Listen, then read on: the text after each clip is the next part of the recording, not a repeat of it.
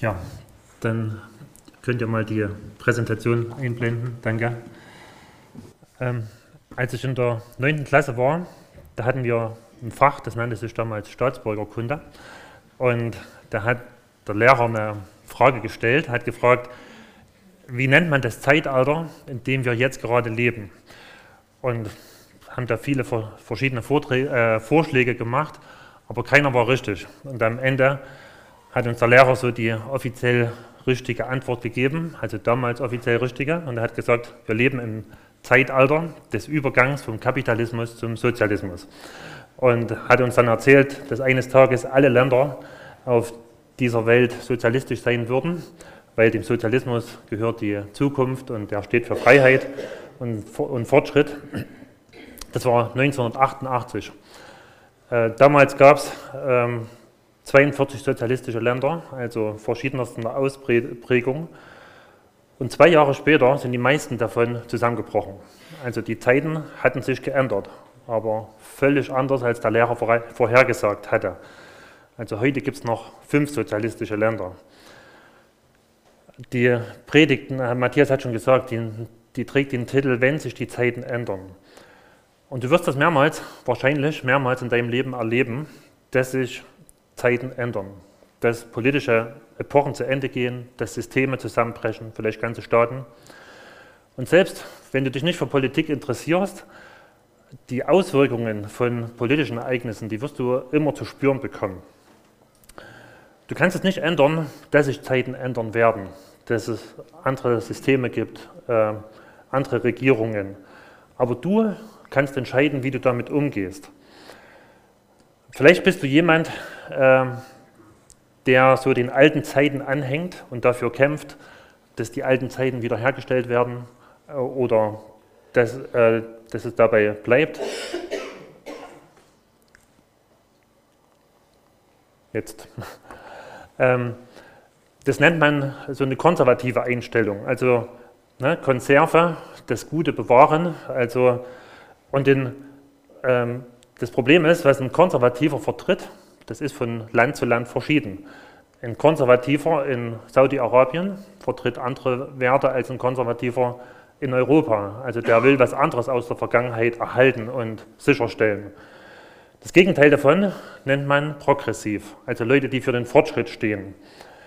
Und die denken, äh, die Geschichte entwickelt sich immer weiter, es wird immer besser. Also wenn man so in die Medien guckt, hat man den Eindruck, dass die Meinung, die vertreten wird, alles, was äh, neu ist, ist besser, ist fortschrittlicher. Und die Tatsache ist, nicht alles, was fortschreitet, ist gut. Also Schimmel und Krebs kann auch fortschreiten, aber das Ergebnis ist niemals gut. Und jetzt kann man sich fragen, wo stehen Christen? Also wo sollten wir als Christen stehen? Also wenn es um Politik geht, sollten wir eher konservativ eingestellt sein, eher progressiv? Und wir wollen uns das im Buch Daniel angucken, heute und in den nächsten Wochen. Und da wird es, glaube ich, ziemlich deutlich, wo Christen stehen. Und ich lese mal, fange mal mit dem Vers 1 an, Daniel 1, Vers 1. Da heißt es, im dritten Jahr der Regierung Joachims, des Königs von Juda, kam Nebukadnezar, der König von Babel, nach Jerusalem und belagerte es. Also das, was hier so ganz kurz beschrieben wird, ähm, das ist so die Auswirkung von einem großen historischen Ereignis. Das war im Jahr 605 vor Christus und damals gab es zwei große Mächte auf dieser, dort im Nahen Osten, äh, Ägypten und Babylon. Ägypten, äh, irgendwie geht es ja nicht weiter. Könnt ihr mal das weiterdrücken? Ähm, Ägypten hatte bis vor kurzem die Vorherrschaft über den ganzen Nahen Osten, also über das Königreich Juda und die Nachbarländer. Und das Königreich Juda musste an Ägypten Tribut bezahlen.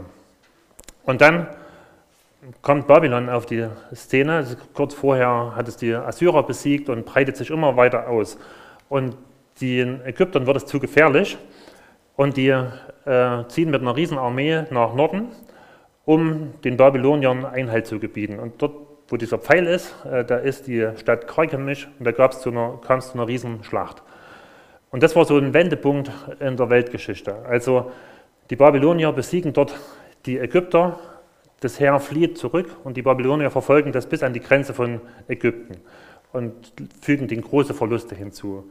Und auf dem Rückweg äh, macht der Feldherr Nebukadnezar einen kleinen Abstecher nach Jerusalem und belagert diese Stadt und macht dem König deutlich, so du hast bis jetzt an den König von Ägypten Tribut bezahlt, jetzt bist du dran, an mich Tribut zu bezahlen, ich bin jetzt dein Oberherr. Und so heißt dann im Vers 2, und der Herr gab Joachim, den König von Juda, in seine Hand und einen Teil der Geräte des Hauses Gottes. Und er brachte sie ins Land China, in das Haus seines Gottes. Die Geräte brachte er in das Schatzhaus seines Gottes. Also dem Joachim, dem bleibt nichts übrig, als Tribut zu bezahlen. Und er gibt hier äh, das Gold vom Tempel her. Ich weiß nicht, ob das der Nebukadnezar gefordert hat oder ob es nicht genug Geld in Jerusalem gab, dass sie das Geld aus dem Tempel nehmen, äh, Gold aus dem Tempel nehmen mussten. Und dann geht es weiter in Vers 3. Und der König, also Nebukadnezar, befahl dem Aschpenas, dem Obersten seiner Hofbeamten, er solle einige von den Söhnen Israels bringen, und zwar vom königlichen Geschlecht, von den Vornehmen, junge Männer, an denen keinerlei Makel sei, von schönem Aussehen und verständig in aller Weisheit, gebildet und von guter Auffassungsgabe, und die somit fähig seien, im Palast des Königs zu dienen. Und man solle die, sie, die Schrift und die Sprache der Chaldeer lehren. Und der König bestimmte ihre tägliche Versorgung von der Tafelkost des Königs und von dem Wein, den er trank, und dass man sie drei Jahre lang erziehen sollte. Um nach deren Ablauf sollten sie in den Dienst des Königs treten. Und unter ihnen waren von den Söhnen Juda Daniel, Hanania, Michael und Asaja. Und der Oberste der Hofbeamten gab ihnen andere Namen. Er nannte Daniel Belshazzar, Hanania Shadrach, Michael Meshach und Asaja Abednego. Also der ähm, Nebukadnezar, der will nicht nur Gold, der will auch Menschen. Genauer gesagt, äh, er will so die Elite von Juda, also junge Männer, die so später im Staatsdienst stehen sollten. Und viele nehmen an, dass die jungen Leute hier so zwischen 12 und 15 Jahren alt waren, also noch nicht so sehr alt.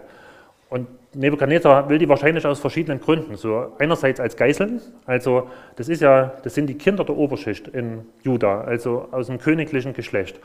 Und wenn die jetzt in Babylon sind, nimmt er an, dann werden ihre Eltern nicht gegen ihn rebellieren.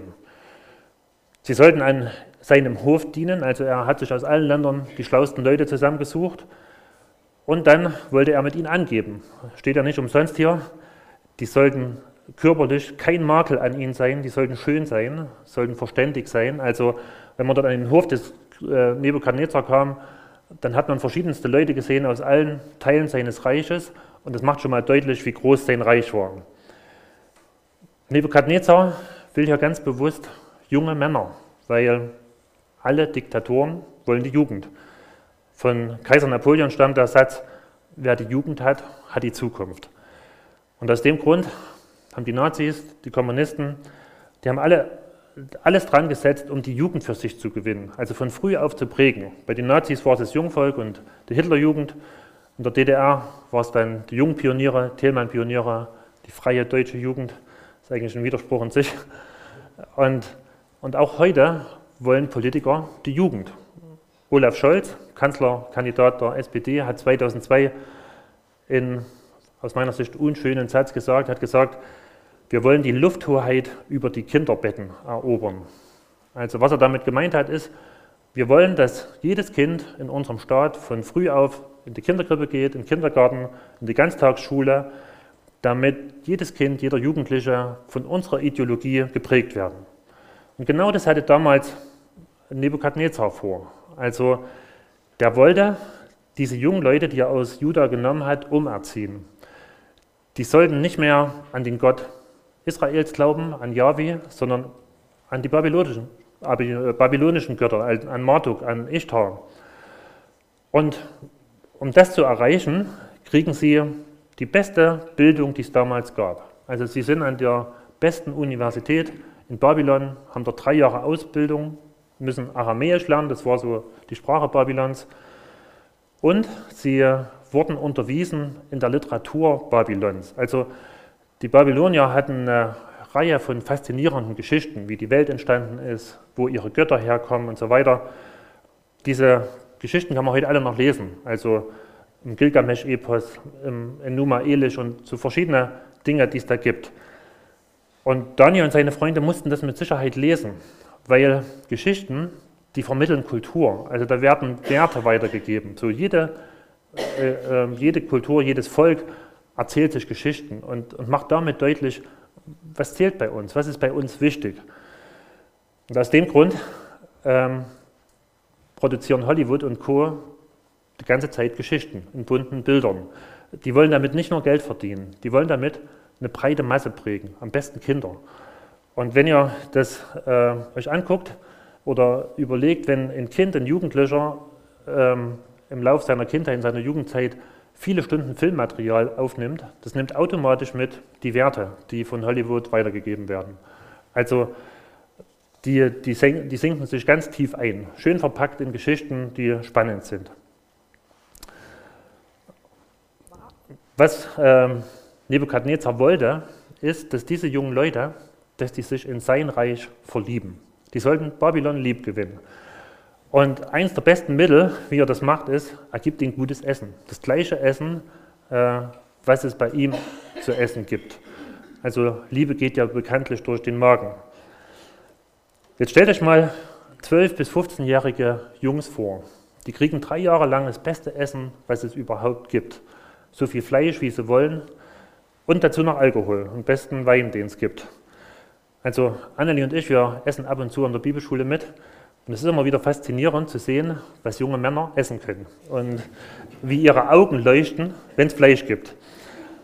Und, und jetzt sind hier äh, da, da, viele junge Männer aus Juda, das war für sie eine unwahrscheinliche Verführung, dieses tolle Essen jeden Tag angeboten zu bekommen. Stellt euch mal äh, diese, diesen gewaltigen Umbruch vor, den diese jungen Leute erlebt haben. Die sind in Geht hier nicht weiter zu drücken? Drückt mal bitte weiter. Ähm, hier ist ein Bild von Jerusalem.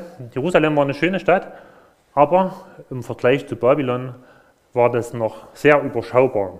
Da sind sie aufgewachsen, kannten den Tempel, äh, haben die gleiche Kultur gehabt wie ihre Eltern und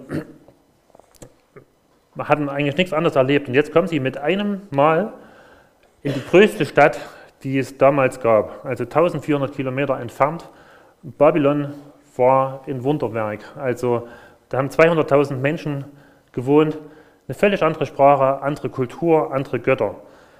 Den, den jungen Männern muss es die Sprache verschlagen haben. Ich drücke wieder.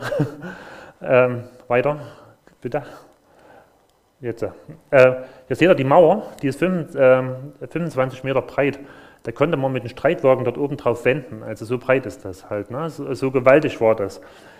Ähm, Babylon war reich, also das liegt an einer fruchtbaren Ebene, da konnte man mehrmals im Jahr ernten. Da kamen die Kostbarkeiten aus dem ganzen Reich zusammen. In der Stadt oder die ganze Stadt wird überragt von dem Turm, äh, für, wo, so ein Tempelturm, wo obendrauf der äh, Tempel für den Marduk steht, 90 Meter hoch. Es war damals das größte Gebäude der Welt. Also sowas hatten die jungen Leute noch nie gesehen. Und äh, Babylon war wunderschön. Also das, wenn ihr hier das Ishtar-Tor seht, kann man ja in Berlin sich angucken. Das sieht ja heute noch toll aus. Ne? Also so glänzende äh, Ziegel mit realistisch dargestellten Löwen, Stieren, Drachen und riesig. Einfach, da sind sie durchgelaufen, wo sie in die Stadt reingekommen sind, haben sich das angeguckt. Das Ziel von dem Ganzen war, sie sollten sich in diese Stadt verlieben. Sie sollten das als ihr Zuhause sehen. Und alles, was sie an Juda, an ihren Glauben an Gott erinnert, das sollten sie ablegen. Und aus dem Grund gibt ihnen Nebukadnezar andere Namen. Also jeder von den Namen von den vier Freunden, da ist ein Hinweis auf Gott. Also Daniel heißt, Gott ist mein Richter. Und jetzt kriegt er den Namen Belshazzar, das heißt, möge Bel, also auch ein babylonischer Gott, möge Bel sein Leben schützen. Hanania heißt, äh, Yahweh ist gnädig. Und der bekommt den Namen Shadrach, also das heißt das Gebot Akkus, also das ist ein Mondgott. Der Michael, der bekommt den Namen, äh, der heißt, äh, wer gehört zu Gott und bekommt den Namen Meshach, wer ist wie Akku, also wie dieser Mondgott. Und Asaja heißt Gott ist der Helfer und er heißt jetzt Abednego, Knecht des Nebo. Ist auch so ein babylonischer Gott. Also da merkt man, was äh, Nebukadnezar vorhat. Er gibt ihnen eine völlig neue Identität. Er will, dass sie Babylonier werden. Sie sollen von Babylon zutiefst überzeugt sein und diesen Glauben und die Kultur Babylons wahrscheinlich in ihrem Heimatland vertreten. Das, ähm, auf der anderen Seite bekommen sie die beste Bildung, die es gibt, das beste Essen, werden auf eine hohe Stellung am, äh, am Hof vorbereitet. Nebukadnezar war der mächtigste Mann der Welt damals. Eigentlich könnte man denken, ist es doch der Traum von vielen Eltern, was sie sich wünschen für ihre Kinder, dass sie so Karriere machen, dass sie so aufsteigen. Und dann heißt es im Vers 8, aber Daniel nahm sich in seinem Herzen vor, sich nicht mit der Tafelkost des Königs und mit dem Wein, den er trank, unrein zu machen. Und er erbat sich von dem Obersten der Hofbeamten, dass er sich nicht unrein machen müsse. Also, das, was wir bis jetzt gesehen haben, war der Plan Nebukadnezars, sie umzuerziehen. Und Daniel setzte was dagegen. Er hat in seinem Herzen eine feste Überzeugung. Er will sich nicht unrein machen. Also, ähm, er wusste, für uns Juden gibt es gewisse Speisegebote. Die hat Gott uns gegeben. Wir sollen uns ganz bewusst von den anderen Völkern unterscheiden. Also sie sollten nur Fleisch essen, was völlig ausgeblutet war. Es waren eine ganze Reihe von Tieren verboten zu essen. Und er wusste, äh, damit nehmen es die Babylonier auf jeden Fall nicht so genau. Und das Fleisch, was es hier zu essen gibt und den Wein, den es zu trinken gibt, da wurde vorher den Göttern geweint. Das heißt, wenn ich davon trinke, stimme ich automatisch damit zu und, und erkenne damit die babylonischen Götter an. Und, und Daniel wusste, ich kann mich nicht dagegen wehren, dass ich einen neuen Namen bekommen habe. Aber ich kann selber entscheiden, wem meine Anbetung gilt, wem meine Treue gilt.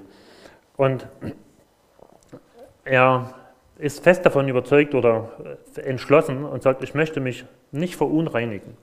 Dahinter steckt die Idee, dass das, was in dieser Welt, in diesen weltlichen Systemen, was dich beeinflusst, das kann dich verunreinigen. Und, und Daniel wusste, wenn, das, das beeinträchtigt meine Beziehung zu Gott. Das heißt, wenn ich mich verunreinigen lasse, dann werde ich nicht mehr so eine enge Gemeinschaft mit Gott haben. Ich werde Gott nicht mehr hören. Ich werde seine Gemeinschaft nicht mehr erleben. Ich gehöre vielleicht immer noch zu ihm, aber ich erlebe ihn nicht mehr.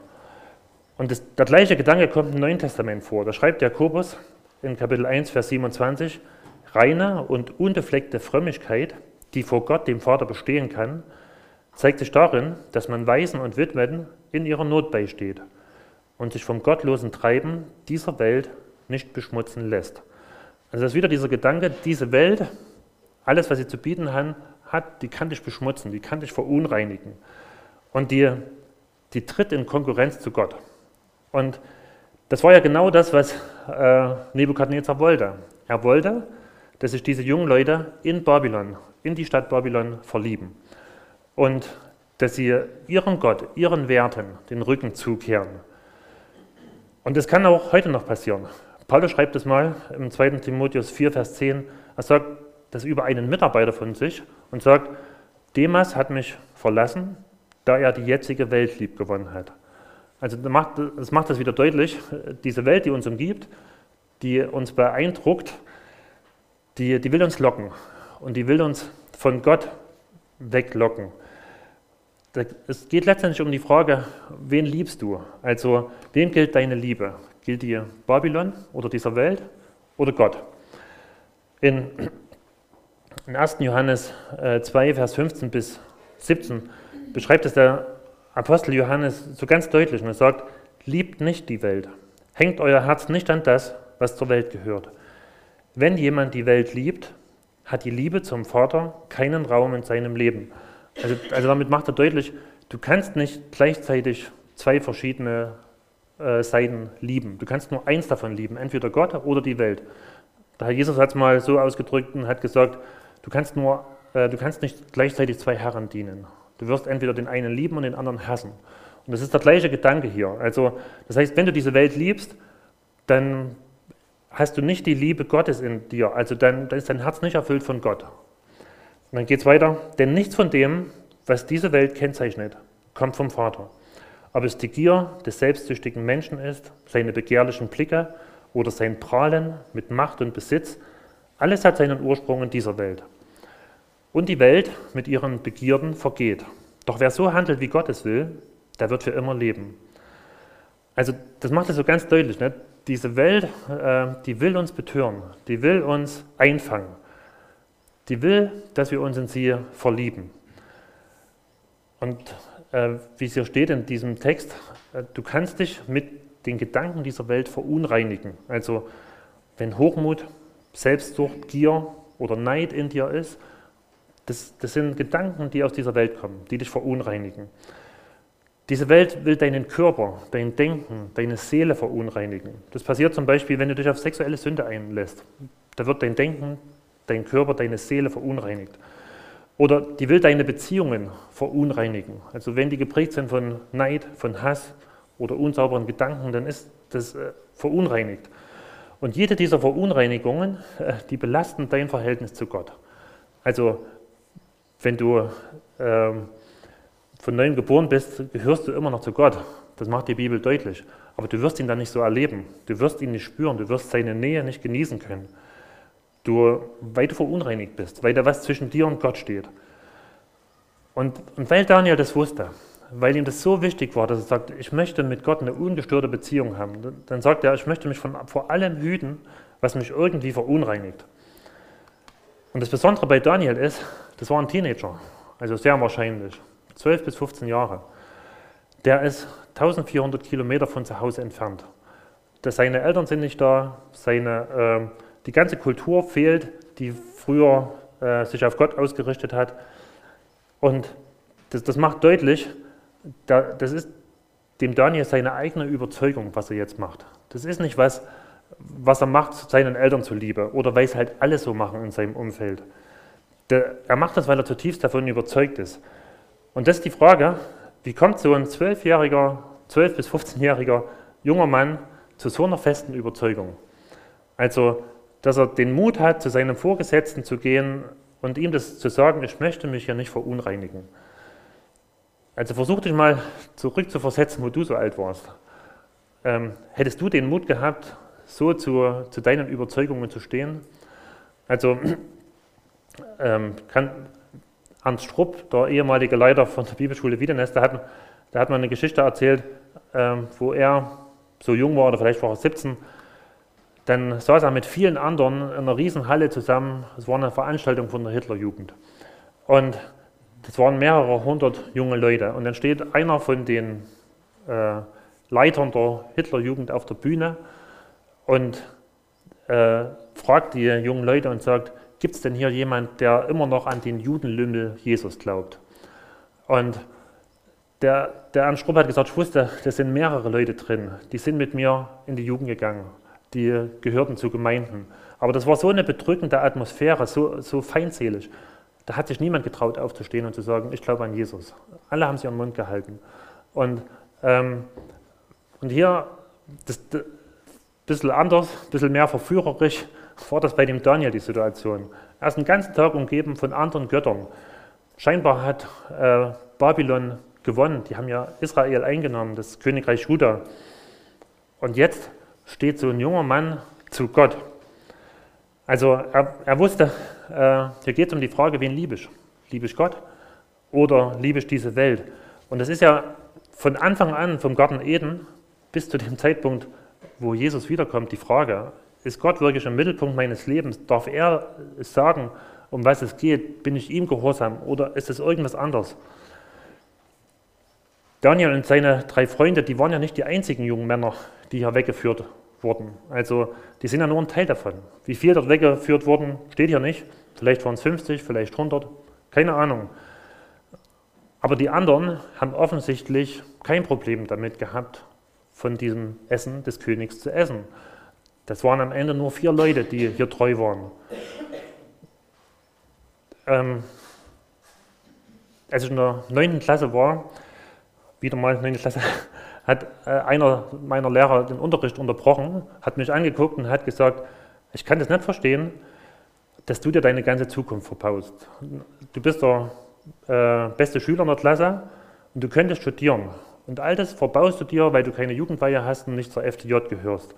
Du kannst doch in deinem Herzen weiter an Gott glauben. Das muss doch niemand mitkriegen. Du müsstest doch bloß in die FDJ eintreten. Das war so diese Gedanken. Und viele Christen damals haben das genauso gemacht. Also die sind Kompromisse eingegangen, weil sie sich ihre Zukunft nicht verbauen wollten. Die wollten bessere Aufstiegschancen haben. Und Daniel, dem ist es egal. Also er äh, bleibt hier Gott treu, egal was das für seine Zukunft bedeutet. Das ist die Frage, wie, wie kommt ein junger Mensch dazu, dass er so fest verwurzelt ist, ähm, dass er so eine feste Überzeugung hat. Es ist ja leider eine Tatsache, ähm, dass viele junge Leute, wenn sich bei ihnen die Zeiten ändern, also wenn sie aus dem Elternhaus weggehen zum Studium, äh, wenn sie wegziehen, wenn sie aus ihrer Jugendgruppe, aus ihrer Gemeinde weg sind, dass sie dann ihren Glauben verlieren. Also sie erleben dann in einer neuen Stadt auf einmal die große Freiheit und sie gewinnen die Welt lieb und, und Gott gerät in Vergessenheit. Und dann äh, wird es deutlich, sie hatten keinen eigenen Glauben. Das war bis jetzt nur oberflächlich, weil es andere gemacht haben. Und sobald es, das christliche Umfeld weg ist, dann gewinnt Babylon mit seiner Anziehungskraft. Und sie denken, jetzt bekomme ich all das, nach was sich mein Herz sehnt. Und die Frage ist, wie bekommt ein junger Mensch oder auch ein alter Mensch so feste Überzeugungen? Und das eine ist aus meiner Sicht, äh, geht wieder nicht, dass, dass er glaubwürdige Vorbilder braucht. Also, dass er jemand braucht, wo er merkt, das sind Leute, die haben den lebendigen Gott erlebt. Der, der wirkt in ihrem Leben, die haben eine enge Gemeinschaft mit ihm, die erleben, wie er zu ihnen redet und die sind glücklich damit. Die, das bewährt sich. Und Daniel hatte solche äh, Vorbilder. Ähm, bevor der König Joachim in Juda regierte, da war der Josia an der Macht. Und Josia war ein König, der ganz konsequent mit Gott gelebt hat, der jede Spur von Götzendienst beseitigt hat und der sich ganz nach Gottes Willen ausrichten wollte. Und Daniel kam ja aus der königlichen Familie, also er muss den irgendwie miterlebt haben. Vielleicht waren seine Eltern auch so Leute, die so konsequent an Gott dran, äh, dran waren. Bei mir waren es auf jeden Fall meine Eltern, die mir solche Vorbilder waren, weil ich gesehen habe, die, ihr Glaube ist echt, das ist keine Fassade. Die sind sonntags und alltags, das ist das gleich. Und das, ähm, da, da war nichts geheuchelt. Und da, da hat man gemerkt, da ist Jesus im Mittelpunkt und der hilft ihnen in Schwierigkeiten. Andere Vorbilder waren für mich meine Jugendleiter, der Günther, Karl-Heinz. Matthias und Marlies waren so Leute, die mich ganz sehr geprägt haben.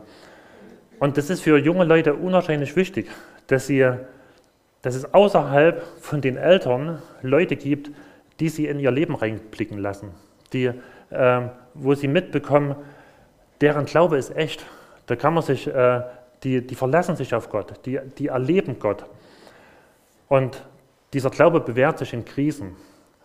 Aber das alleine genügt noch nicht. Also viele junge Leute haben glaubwürdige Vorbilder. Die haben Eltern, die ihnen in Christsein ganz glaubwürdig vorgelebt haben und entscheiden sich doch gegen Gott. Weil es muss noch eine zweite Sache geben. Ähm, damit du so eine feste Überzeugung bekommst, dann brauchst du eine persönliche Begegnung mit Gott. Also Gott muss diesem jungen Menschen oder Menschen überhaupt so ganz real werden, sodass er erkennt, Gott ist das schönste Wesen, was es überhaupt gibt. Also nichts in dieser Welt kann mir das bieten, was mir Gott bietet. Also eine Liebe, die nie vergeht. Äh, und eine, eine Weisheit, eine, eine, Wahrheit, die, die, auf, auf, die ich mein Leben bauen kann. Wenn, das, äh, wenn ein junger Mensch äh, so eine Begegnung mit Gott nicht hat, dann geht er vielleicht mit zum Gottesdienst, geht mit in die Jugend, ähm, liest vielleicht sogar Bibel, arbeitet vielleicht sogar auf dem Sola mit oder irgendwo. Aber sobald er aus dem christlichen Umfeld herausgenommen wird, sobald der Schutz fehlt, dann wird er sich unweigerlich in die Welt verlieben. Also der wird nicht bei Gott bleiben. solange er Gott nicht wirklich kennengelernt hat. Und das, und das ist so wichtig. Also dafür sollten wir beten, dass unsere Kinder, die hier in die Gemeinde gehen, unsere Jugendlichen, dass die wirklich Gott begegnen, dass sie, dass sie merken, das ist real. Das ist nicht irgendwas, was wir machen, weil es einfach so Tradition ist, weil es Kultur ist, sondern weil wir davon überzeugt sind, dieser Gott, der wirkt in unserem Leben. Der hat uns durch Jesus neues Leben gegeben. Der ist für uns gestorben, hat uns errettet. Und wenn, wenn das ähm, Leute begreifen, wenn sie so eine Begegnung mit Jesus hatten, dann wird es ihr, ihr Herz anzünden, dann, äh, dann geben sie ihr Herz Jesus, ihr, ihr ganzes Leben an Gott. Und so, solange das nicht passiert, ähm, dann wird so ein Mensch keine festen Überzeugungen haben. Dann wird sich anpassen an diese Welt. Und eine dritte Sache ist, äh, damit so, sich so feste Überzeugungen entwickeln, dann brauchst du einen festen Maßstab, an dem du dich festhalten kannst. Ich lese mal aus Psalm 119, die Verse 9 und 11. Da heißt es, wodurch hält ein junger Mann seinen Pfad rein, indem er sich bewahrt nach deinem Wort. In meinem Herzen habe ich dein Wort verwahrt, damit ich nicht gegen dich sündige. Also, ähm, wenn wir wollen, dass, dass wir selber und unsere jungen Leute, dass sie, dass sie an Gott festhalten, dass sie den Entschluss haben, ich möchte mich reinhalten, ich möchte nicht ein Leben leben, das von der Sünde regiert ist, dann ist es wichtig, dass sie das Wort Gottes lieb gewinnen, dass sie äh, davon geprägt werden. Und wenn du nicht vom Wort Gottes geprägt bist, sondern nur so eine oberflächliche Idee von Gott hast, dann wirst du auf die dümmsten Ideen kommen. Da denken Leute, ich kann im Ehebruch leben und gleichzeitig Gott ehren. Das geht nicht. Daniel war von, von Gottes Wort geprägt. Das, das wird im Lauf des Buches klar. Und aus dem Grund konnte Daniel einordnen, was mit ihm passiert ist. Also er schreibt ja wahrscheinlich selber dieses Buch und dann schreibt er hier im Vers 2, und der Herr gab Joachim, den König von Juda, in seine Hand und einen Teil der Geräte des Hauses Gottes. Also äh, Daniel kapiert, das ist ja kein Unglück passiert. Äh, Gott hat ja nicht geschlafen, dass die Babylonier uns besiegt haben, dass jetzt ein Teil des, der Tempelgeräte nach Babylon geführt werden. Und Daniel wusste, das ist genau das, was Gott schon seit Jahrhunderten vorhergesagt hat. Also 800 Jahre vorher hat das Mose aufgeschrieben und hat das deutlich gemacht, wenn ihr Gott untreu werdet, wenn ihr anderen Götter, Göttern dient, dann wird Gott euch aus eurem Land herausreißen, woanders hinführen. Und dann im Laufe der Zeit hatten das die Propheten immer deutlicher gesagt. Äh, zu seiner Zeit der Jeremia, der macht das deutlich und, und sagt, wenn ihr nicht umkehrt, wenn, ihr, wenn Gott nicht im Mittelpunkt eures Lebens ist, dann wird der König von Babylon kommen und euch wegführen, eure jungen Männer wegführen. Und das ist das, was äh, Daniel jetzt erlebt. Aber er hat auch in der Bibel gelesen, dass Gott verheißen hat, wenn ihr dann in dem fremden Land seid und dann umkehrt und zu mir ruft, dann werde ich hören. Und, und Daniel klammert sich hier an Gott. Also er, er sagt, ich möchte diesem Gott treu bleiben, weil er macht Geschichte. Das ist alles kein Zufall. Er lenkt das alles. Und, und er hat noch mit uns einen Plan, er hat was vor. Und Gott stellt sich zu ihm. Also er ähm, belohnt das. Werden wir gleich lesen. Wenn dein Denken, genauso wie von dem Daniel, wenn das von der Bibel geprägt ist, dann kannst du alle Umbrüche der Weltgeschichte, die kannst du einordnen äh, in, in, Gottes Weltbild. Also dann, dann bringt dich das nicht durcheinander. Dann musst du nicht deinen, an deinem Glauben zweifeln und denken, hat jetzt Gott was falsch gemacht. Wir haben das vor ein paar Monaten gelesen, also in, in Lukas, wo, wo das der Herr Jesus sagt, also so ankündigt, was alles kommen wird.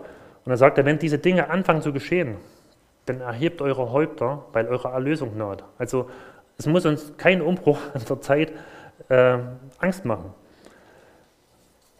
Weil es so wichtig ist, äh, dass wir von der Bibel geprägt sind, deshalb äh, haben wir als Älteste uns gedacht, es ist gut, so ein Bibelleseprojekt wieder mal anzufangen. Und das wollen wir Anfang äh, September machen.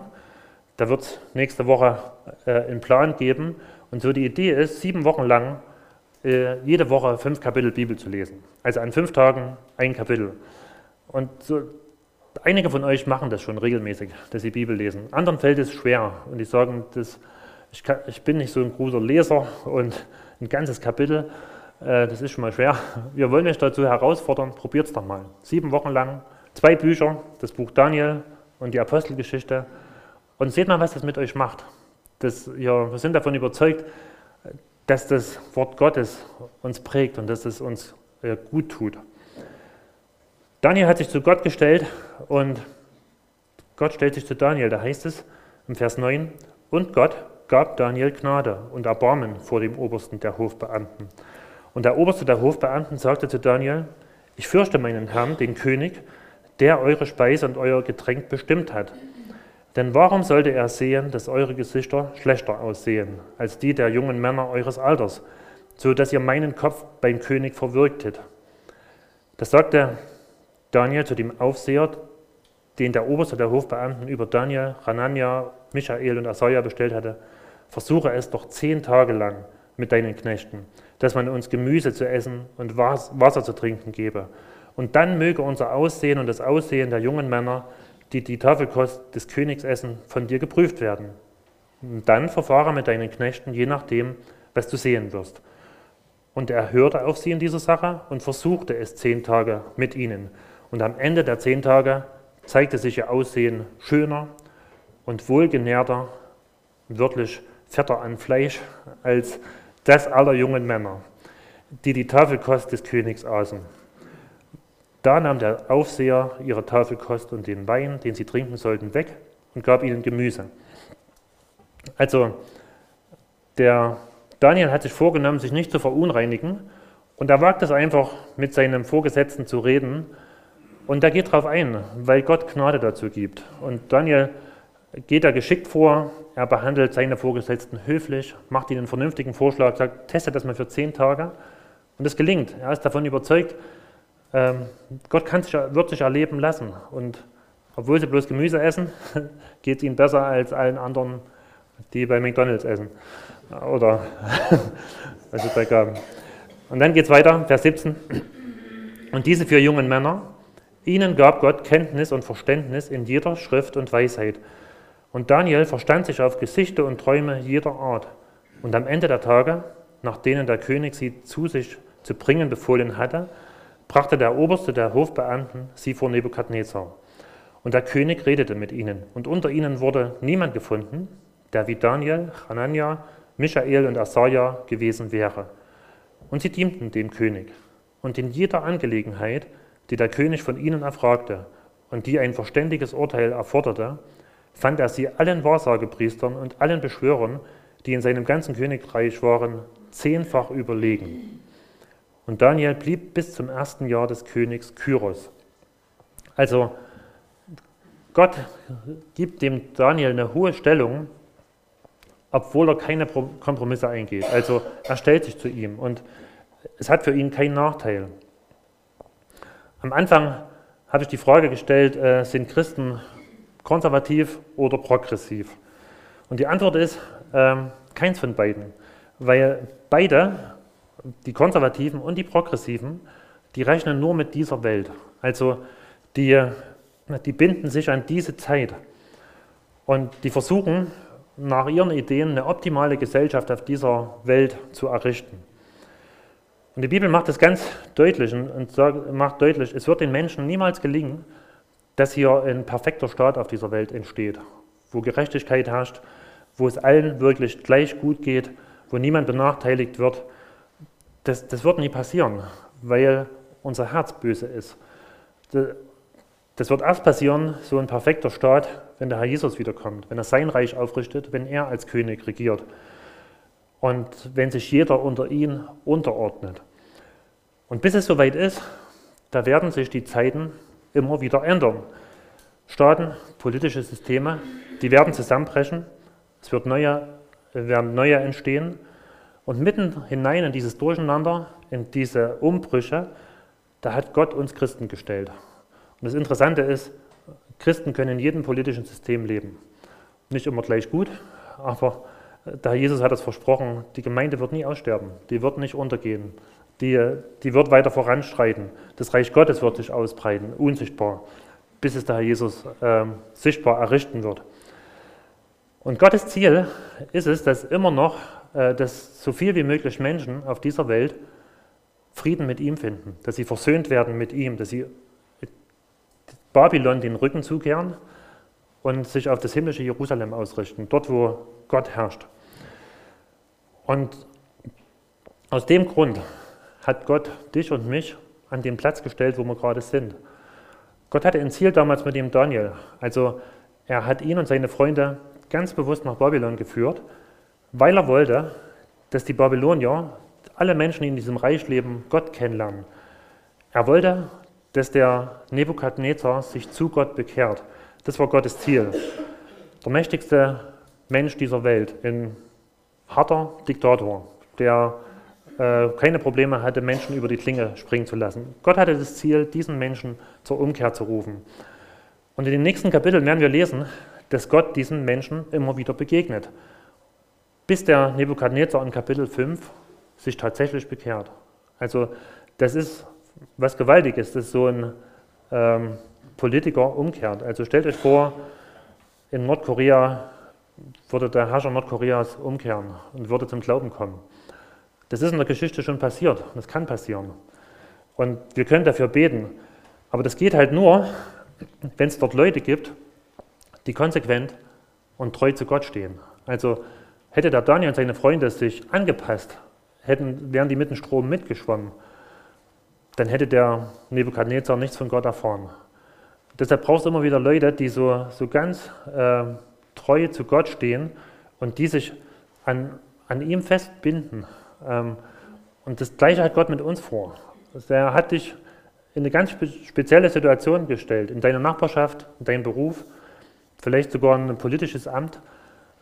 Und du hast dort die Chance, äh, Einfluss zu haben auf vielleicht ein paar wenige Menschen, vielleicht auf viele, die niemand anders erreichen könnte mit der Botschaft Gottes als du. Und das geht damit los, dass du Gott treu bist, dass du keine faulen Kompromisse eingehst. In 1. Korinther 10, Vers 31 heißt es mal, ob ihr nun esst oder trinkt, tut alles zur Ehre Gottes. Und Daniel hat es so gemacht. Vielleicht geht es bei dir los, dass du vorm Essen betest und dass du deutlich machst, bei mir gibt es jemanden, der immer oben drüber steht, das ist Gott, bei jeder Entscheidung. Der, ähm, unsere Zeit, die ist wie so ein Strom, die, die sich immer weiter weg, äh, fortbewegt. Und wenn du versuchst, dich an den jeweiligen Zeitgeist anzupassen. Das wäre so, wie wenn du in, in so einem Fluss äh, dich versuchst, im Wasser festzuhalten, festzubinden. Das würde dich unwahrscheinlich, ja, unweigerlich mit fortreißen. Also du kannst da nicht bestehen. Du wirst da mit fortgerissen werden. Zu jeder Zeit gibt es ja Berufe und Studiengänge, die voll vom jeweiligen Zeitgeist durchdrungen sind. Wenn man die macht, hat man zu dieser Zeit Vorteile. Ne, zum Beispiel in der Nazi-Zeit war das Rassenkunde. Also egal welche Ausbildung man gemacht hat, wo man in der Schule war, das hat immer dazugehört. Und da gab es Leute, die das studiert haben, die haben damals viel Geld verdient. In der DDR konnte man sich zum FDJ-Sekretär ausbilden lassen. Ähm, diese Leute hatten auch eine gute Stellung, hatten gutes Geld verdient. Jetzt kann man äh, Gender Studies machen. Gibt es über 200 Lehrstühle in Deutschland. Alle drei Studiengänge die sind so nützlich wie Fußpilz. Also solange die aktuell sind, ähm, dann können die Leute damit, haben eine hohe Stellung, können Geld verdienen. Sobald sich die Zeiten geändert haben, will niemand mehr was damit zu tun gehabt haben. Und Leute greifen sich an den Kopf und sagen, wie dumm kann man nur gewesen sein, sowas zu studieren oder an sowas zu glauben. Und aus dem Grund ruft uns die Bibel aus, ja, binde dich nicht an diesen Zeitgeist. Da wirst du auf dem Müllhaufen der Geschichte landen, sondern binde dich an Gott. Hier in dem Bild ist so ein Fels, ne? dieser Vers aus Jesaja 26, vertraut auf den Herrn für immer. Denn Gott, der Herr, ist ein ewiger Fels. Also wenn du in Gott verwurzelt bist, dann kriegst du das mit, wie um dich herum die Zeit sich immer wieder ändert. Du wirst verschiedene Umbrüche im Laufe deines Lebens miterleben. Aber du kannst die gleichen Überzeugungen behalten. Wie der Daniel, von dem heißt, der blieb bis zur Zeit, bis ins erste Jahr des Königs Kyros. Das sind 66 Jahre später. Also der hat mehrere babylonische Könige erlebt, hat erlebt, wie das babylonische Reich untergegangen ist, was so groß war, so mächtig, und auf einmal war ein neues Reich auf der Bildfläche. Stellt euch das mal vor, 66 Jahre in der Politik, ne? das wäre von 1955 bis heute. Also, und das in der hohen Stellung. Also das halten die wenigsten aus. Und Daniel hat es ausgehalten, ohne sich zu verbiegen, weil er in Gott verwurzelt war. Und das wünsche ich euch, dass ihr ähm, und mir selber, dass wir wirklich auf Gott vertrauen und dass wir uns an ihm festbinden, egal wie die Zeiten sich ändern. Ich bete nochmal. Wir können dazu mal aufstehen.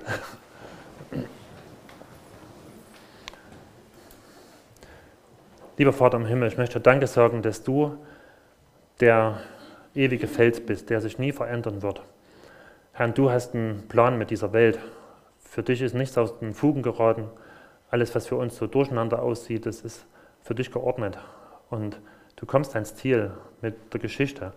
Und du möchtest, dass so viele Menschen wie möglich dich kennenlernen und Frieden mit dir machen. Und da bitte ich dich, dass du uns Mut gibst und zeigst, wo da unser Platz ist in diesem Plan und dass du uns äh, so ganz eng bei dir hältst. Amen.